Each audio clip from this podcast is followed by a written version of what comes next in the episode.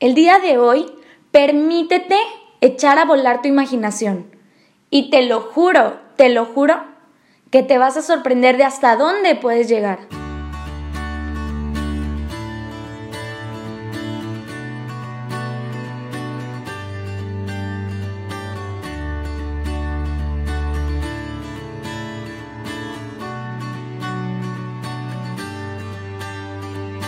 ¿Qué onda amigos? ¿Cómo están? Yo soy Simone Flores.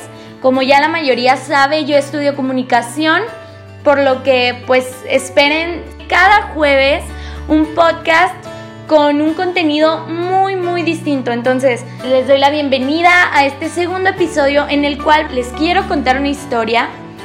Pero primero que nada les quiero pedir que dejen todo lo que estén haciendo, que se pongan, no sé, sus audífonos, que se vayan a un cuarto y se encierren, que quiten todo aquello que les causa alguna distracción y se dediquen a escuchar esta historia, a meterse dentro de la historia, a formar parte de ella y pues que al final me puedan dejar en los comentarios cómo se imaginan que son los personajes que van a formar parte de esta historia.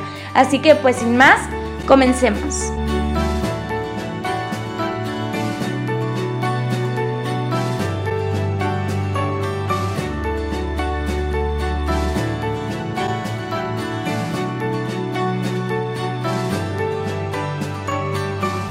Bueno, la historia inicia hace algunos años, cuando mis tres hermanos y yo teníamos una nana, pues que era bastante linda, graciosa y sobre todo muy, muy amable. Además de cuidar de nosotros, ella ayudaba pues a mi familia en el quehacer de la casa. Su horario aproximadamente iniciaba a partir de las 8 de la mañana y terminaba casi a las 6 de la tarde.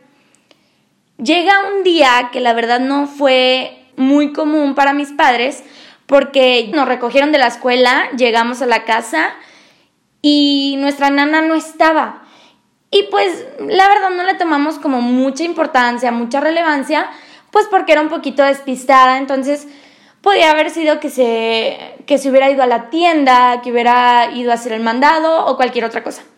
Sin embargo, pues pasó mucho tiempo y, y, la verdad pues mis padres ya se empezaron a, a, preocupar un poquito más, empezaron a buscarla, le mandaban mensajes y ella hasta después de un rato, ya, ya muy tarde, contestó y solamente les dijo que se había sentido pues un poquito rara en la casa y que mejor había decidido irse. No se sentía como muy bien y pues mejor se había ido y pues no había contestado por, por lo mismo de que se sentía un poquito extraña.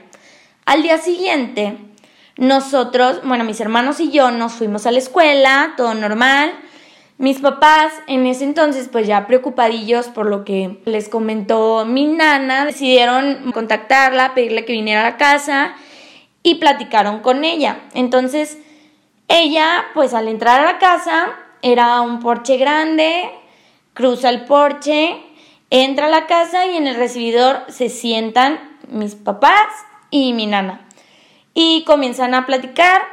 Ella les comenta que esa sensación extraña que había tenido un día anterior había iniciado desde que un señor llamó al barandal. Ella estaba en la cocina, que estaba a un ladito del, del porche donde estaba el barandal, y ella estaba en la cocina pues haciendo la comida. Entonces ella escucha que tocan el barandal y se asoma por la ventana de la cocina que daba al porche. Entonces ve al señor y le pregunta que pues qué se le ofrece. Eh, a lo que pues el señor respondió que venía a visitar al güero y a los demás. Esas fueron sus palabras, al güero y a los demás. Entonces, no todo el mundo, pero la mayoría le decía a mi hermano el güero, a mi hermano mayor. Entonces, pues a ella se le hizo que había hablado de una manera como bastante confiada. Entonces, pues supuso que nos conocía, o sea, toda mi familia, entonces lo dejó pasar. El señor ingresa al, al porche y pues la nana sigue caminando esperando que la siga, ¿no? Pero entonces el señor lo único que hace es tomar asiento en una mecedora que estaba en el porche y le dice, aquí los espero a todos. Entonces, pues la nana sin preocupación alguna le dijo, no, está bien, o sea, yo entro, terminó de cocinar y pues de aquí platicamos. Mediante la ventana que estaba, ellos dos cruzaban palabra. Se hicieron varias preguntas. Una plática normal en la que pues ella relata que se sentía como bastante tranquila, bastante confiada con la manera en la que hablaba ese señor. Ella asumía realmente que él nos conocía. Entonces, en medio de la plática surge una pregunta en la que el Señor dice, se irán a tardar mucho. Mi nana se saca un poquito de onda y le dice, no, o sea, fueron a recoger a los niños de la escuela y ahorita vienen. ¿Por qué? Entonces el Señor lo único que le contesta es, de donde vengo, me dieron muy poco tiempo para visitarlos y debo volver para que otros salgan. Dice mi nana que en ese momento sintió pues algo muy extraño en su pecho, pero no le tomó mucha importancia.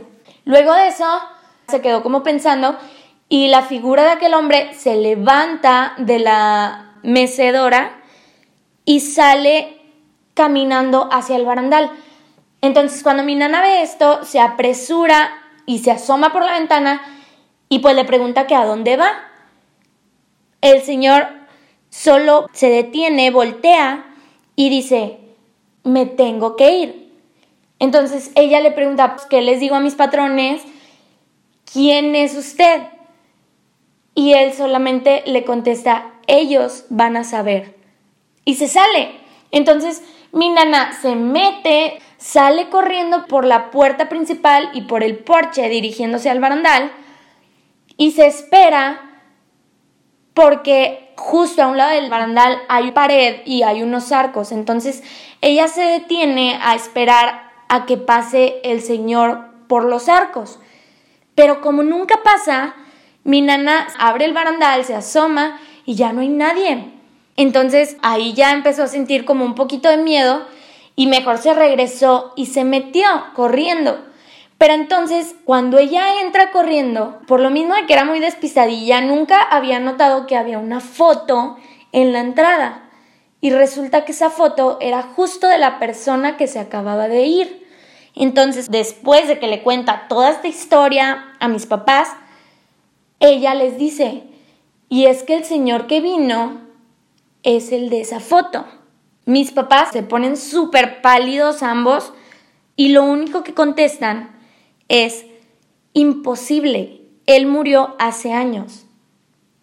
Después de eso, se los juro que nuestra nana nunca jamás volvió.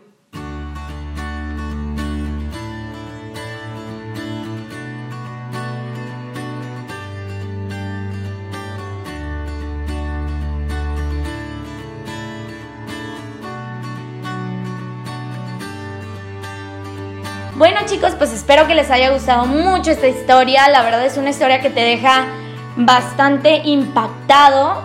Es una historia real. Esa persona que les estoy contando, ese señor era mi abuelito. Y pues a mí me gustaría que echaran a volar esa imaginación y me dijeran cómo creen que es mi nana, cómo creen que se viste, cómo creen que habla, cómo creen que es físicamente y sobre todo que me cuenten cómo se imaginan que era mi abuelo, cómo se imaginan esta descripción que les hice del porche, de la casa. Echen a volar su imaginación todo lo que puedan y déjenme en los comentarios de este podcast cómo se imaginan que se desarrolla la historia, en qué ambiente, en qué situación. Y pues nada, espero que les haya gustado mucho. Los espero el siguiente jueves. Ya veremos de qué podremos hablar. Yo soy Simone Flores Muchas, muchas, muchas gracias. Nos vemos en el próximo episodio.